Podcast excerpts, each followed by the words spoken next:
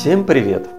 А вот наконец-то и новости за октябрь 2023 года. Руки дошли только сейчас, поэтому с таким запозданием. Когда мы платим за коммуналку, зачастую мы платим это не напрямую поставщикам услуг, не, даже не в управляющей компанию, а э, так называемым платежным агентам, которые принимают этот платеж и затем уже там всем, э, всем распределяют кому надо.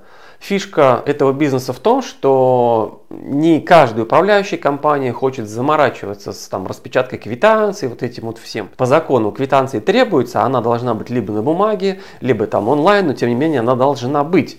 И э, бизнес этих компаний как раз состоит в том, что они небольшой процентик имеют с платежей, как раз которым покрывают вот эти расходы на распечатку квитанций и, собственно, рассылку э, всем, кому не попади, ну и обработку, естественно, математическую всех этих платежей. И вот с октября этого года э, власти наводят порядок в этой сфере и указывают, что теперь вот эти все э, товарищи по приему платежей должны будут включаться в специальный реестр. Соответственно, если тебя в реестре нет, ты как бы деятельность вести не можешь. Для тех, кто уже функционирует, ну, в смысле, функционировал до вот этих изменений, закон говорит о том, что они могут продолжать свою работу, но должны будут э, привести свою деятельность в соответствии с э, вот этими новыми правилами до октября 2024 года, то есть им дается год. И еще одна фишка этих изменений в том, что Банку России, то есть ЦБ РФ, э, разрешается контролировать теперь всех этих товарищей. Включение в реестр не просто, что ты в списке находишься, а это, знаете, как по аналогии с реестром недобросовестных поставщиков. Те, кто будет косячить, соответственно, из такого реестра будут исключать. Изменения по гаражным всяким кооперативам, по владельцам машиномест на парковках, многоуровневых парковках. Дело в том, что по законодательству было много проблем с оформлением своего машиноместа на себя. И Прежде всего, именно юридическо-терминологических, потому что напрямую закон там мало что позволял делать, можно было только через там системные толкования к каким-то там выводам прийти. Ну, то есть, иными словами, жизнь поменялась, закон не успевал за вот этой меняющейся жизнью.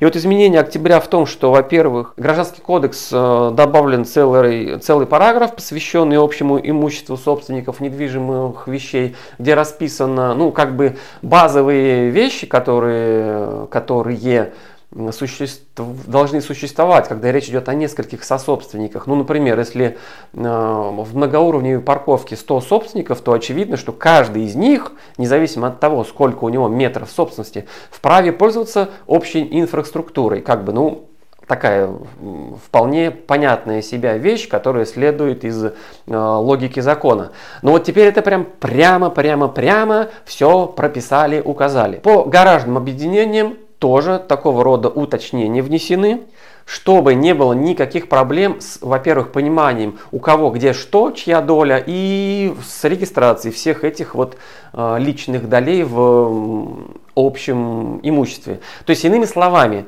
теперь собственникам всяких э, многоуровневых парковок, может быть и не многоуровневых парковок, где речь идет о каком-то машинном месте, где речь идет о каком-то гаражном кооперативе, где предполагается какое-то машинное место, э, будет меньше проблем, во-первых, с э, с пониманием, где, чего и как, и самое главное, с регистрацией прав на это. Потому что Росреестр возмущался частенько, э, буквально упираясь в закон и говоря, что, ребята, мы как бы вот не можем это регистрировать, потому что вот потому что нужно было вот общее, нужно было, чтобы все согласились, что это именно ваше машинное место. В общем, проблем теперь будет меньше. Нотариусы в очередной раз пролоббировали изменения, которые э, сняли, снимут возмущение по поводу их тарифов. Тариф у них, напомню, был ну как бы госпошлина и за э, там, техническую работу. И вот эта составляющая за техническую работу, она, конечно, возмущала многих, э, типа сфига ли. И вот эта вот часть за техническую работу, как бы региональный тариф, она плавала в зависимости там от э, региона. Максимальный уровень устанавливала нотариальная палата. Но как бы тоже возмущения не ушли. И теперь через закон э, зафиксировано следующее, что теперь будет единый тариф, куда включена ну, как бы госпошлина и вся дополнительная работа, которую нотариус проводит. Но, чтобы тарифы не казались чрезмерными, все-таки добавили контроль со стороны государства. Теперь э, те предельные тарифы, которые Федеральная палата нотариальная будет разрабатывать для регион, как бы для региональной составляющей, их будет утверждать Минюс, чтобы, как бы, наверное, сильно аппетиты не были большими. Так что в ближайшее время тарифы наверняка опять скорректируются, но в целом изменение это прям вот яркий показатель того, насколько сильно нотариальное лобби в нашей Думе. Вот у адвокатов бы так же. А то, честно говоря, последнее время, судя по новостям, к адвокатам относятся, ну, так себе, вспоминают про них в последнюю очередь. Тех, кто был осужден к принудительным работам, по закону, если прям букве закона следовать, могли проходить эти принудительные работы только в организациях. А жизнь говорит о другом, что вообще-то есть много ИПшников, у которых деятельность такая, что можно было бы вполне э, воспользоваться трудом вот этих самых э, товарищей, кого к принудительному труду обязали. И с октября этого года внесены изменения в закон, где прописали, что теперь принудительные работы могут проходить не только в организациях, но и ИПшниках. Ну а почему бы и нет? Государство продолжает шерстить законодательство по военному учету. Э, все помнят, какой здесь бардак, какие несостыковки всплыли. И вот с октября этого года усиливается ответственность по некоторым составам, если ты не вовремя и не то сообщаешь, кто у тебя и сколько призывного возраста. Ну и вот для понимания, насколько поменялся уровень ответственности. Например, была статья, что за непредоставление информации военкому раньше был штраф до 3000 рублей, то с октября штраф от 40 до 50 тысяч, а на юрлиц вообще от 350 до 400 тысяч рублей. То есть ого-го. Спецоперации участвуют товарищи, которые как бы официально не находятся на службе в вооруженных силах, по сути являются работниками организаций, которые содействуют выполнению задач, которые были возложены на вооруженные силы. Обнаружился там гигантский пробел в плане как быть с медициной в отношении таких сотрудников, как там быть с, как, с какими-то еще гарантиями в отношении таких товарищей. И вот еще одна из проблем, что а, если такой человек погибнет, то должен выдавать ветеранское удостоверение. И вот э, с октября этого года этот пробел тоже восполняется. Теперь указывается, что и тем, кто служил вот в составе организаций, которые содействовали задачам вооруженных сил, но самими вооруженными силами как бы не являются, ветеранские удостоверения членам семей погибших таких сотрудников будут выдавать тоже военком, как и другие ветеранские удостоверения, которые военком выдает обычным военнослужащим. Теперь на смартфоны и планшетные компьютеры должно будет предустанавливаться такое приложение, как честный знак. Честный знак это приложение для контроля оригинальности, то есть как бы не контрафактности какого-то товара. Не все товары еще в нашей стране в этой системе участвуют. И напомню, что в приложении госуслуги справа наверху там есть такой значок, называется госкан. Кликайте и можно будет как раз сканировать все эти честные знаки. Код э, честного знака это вот такой квадратненький QR-кодик, который на товарах есть. Власти обнаружили, такую проблему в области защиты нашей с вами природы, что уголовная ответственность была установлена только за уничтожение или повреждение именно животных, всяких редких, а за растения, занесенные в Красную книгу, была только административка, причем смешная. А уголовка была только за вырубку лесов. Следователи в России там и пытались, когда что-то серьезно уничтожается, как-то там подать эту ситуацию как вырубка лесов, но очевидно, что это не могло всегда прокатывать. И вот с октября этого года вводится уголовная ответственность за уничтожение и повреждение особо там ценных растений и грибов. Ну, тут нюанс, что грибы типа не растения, поэтому которые занесены в, в Красную книгу, либо охраняются на международном уровне.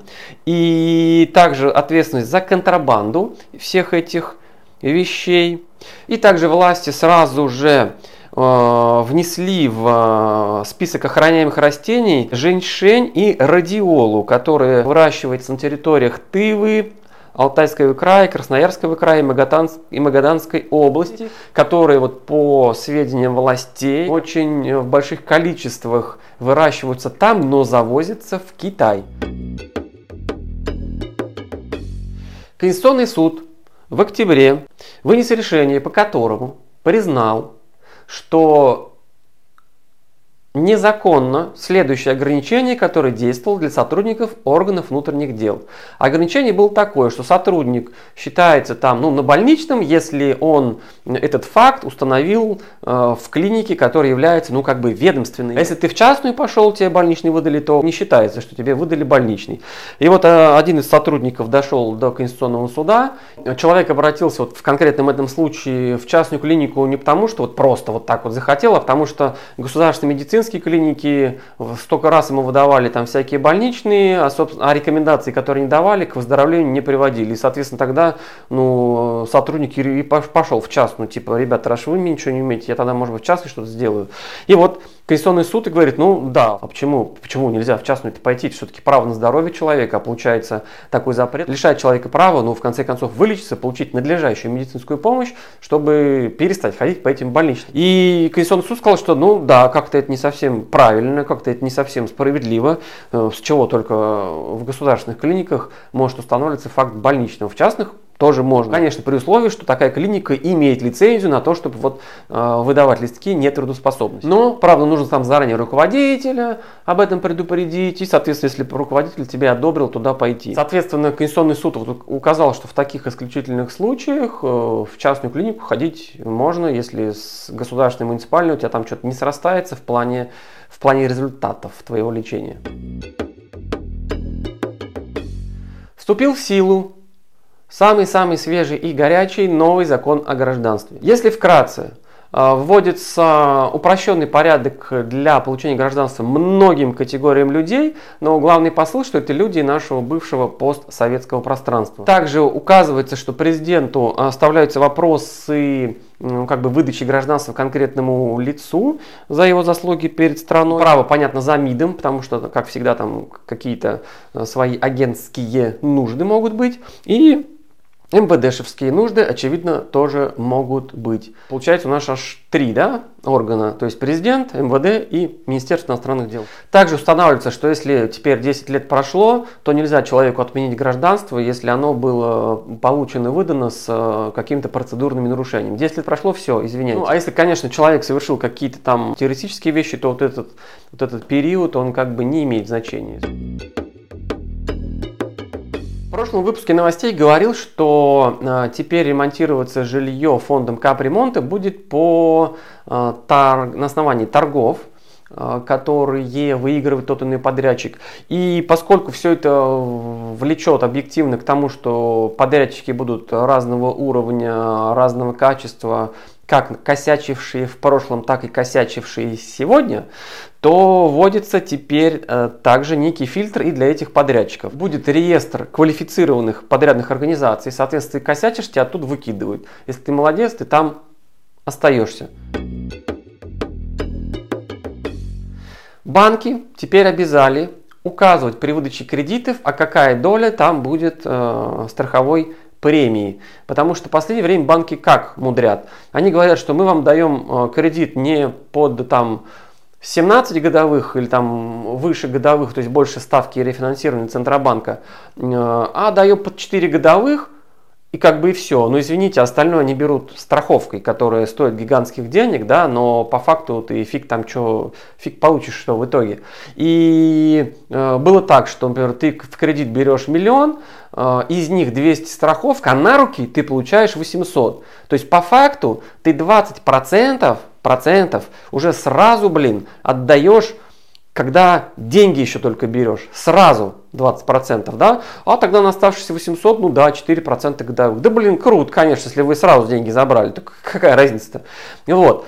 Но сейчас вопрос не в этом, а в том, что теперь э, банки, э, банки обязали указывать, какая часть вот из суммы, которая там в итоге дается, это будет страховая премия, чтобы человек четко понимал, э, в чем подвох. А подвох он как бы вот именно в этом, что с тебя берут деньги сразу, блин, а не потом ежемесячно потихоньку. Упрощается постановки на учет иностранцев, которые прибыли в Россию. Правило было и есть простое, что нужно уведомить об этом миграционную службу. Но раньше нужно было там заполнять определенное уведомление, тры согласие собственника получать, что ты там у него проживаешь, что это голубями отправляется. А теперь вообще классно будет. Ты приезжаешь в страну, у тебя есть аккаунт госуслуг, то есть ты тут как бы целенаправленно надолго собираешься быть, например, да, или по-серьезному. И, например, у собственника жилого помещения, где ты будешь жить, тоже есть аккаунт госуслуг. Оба заходят теперь в госуслуги, жмут кнопки «Запросить согласие», тот в своем смартфоне жмет «Согласен», «Согласен», да, и вся эта информация отправляется в миграционную службу автоматом со смартфоном, что все, мы вас уведомляем, что вот такой человек приехал и такой собственник его принял. Круто! Очень часто, особенно автомобильные дилеры, э, навязывают кучу разного ненужного плюсом к автомобилю. С этим, конечно, боролись. Э, статьи были для этого в нашем законодательстве, но они не сильно эффективные. И вот с октября этого года вводятся прям специальные нормы в административном кодексе э, за навязывание дополнительных дополнительных товаров, услуг, работ причем за отдельную плату, да, и необоснованный отказ в рассмотрении требований потребителя, связанных с нарушением его прав, либо уклонение от рассмотрения таких требований. Не ответил, получи рублем. И штраф такие, ну, неприятные, как минимум. Для должностных лиц организации от 2 до 4 тысяч рублей, а для самих юрлиц от 20 до 40 тысяч рублей. За это я сейчас про навязывание дополнительных услуг. А за на то, что не рассмотрел требования потребителя от 15 до 30 тысяч рублей штраф на должностное лицо, а на юрлиц вообще от 100 до 300 тысяч рублей. На этом все. Постараюсь в самое ближайшее время подготовить новости уже за ноябрь. Всем пока!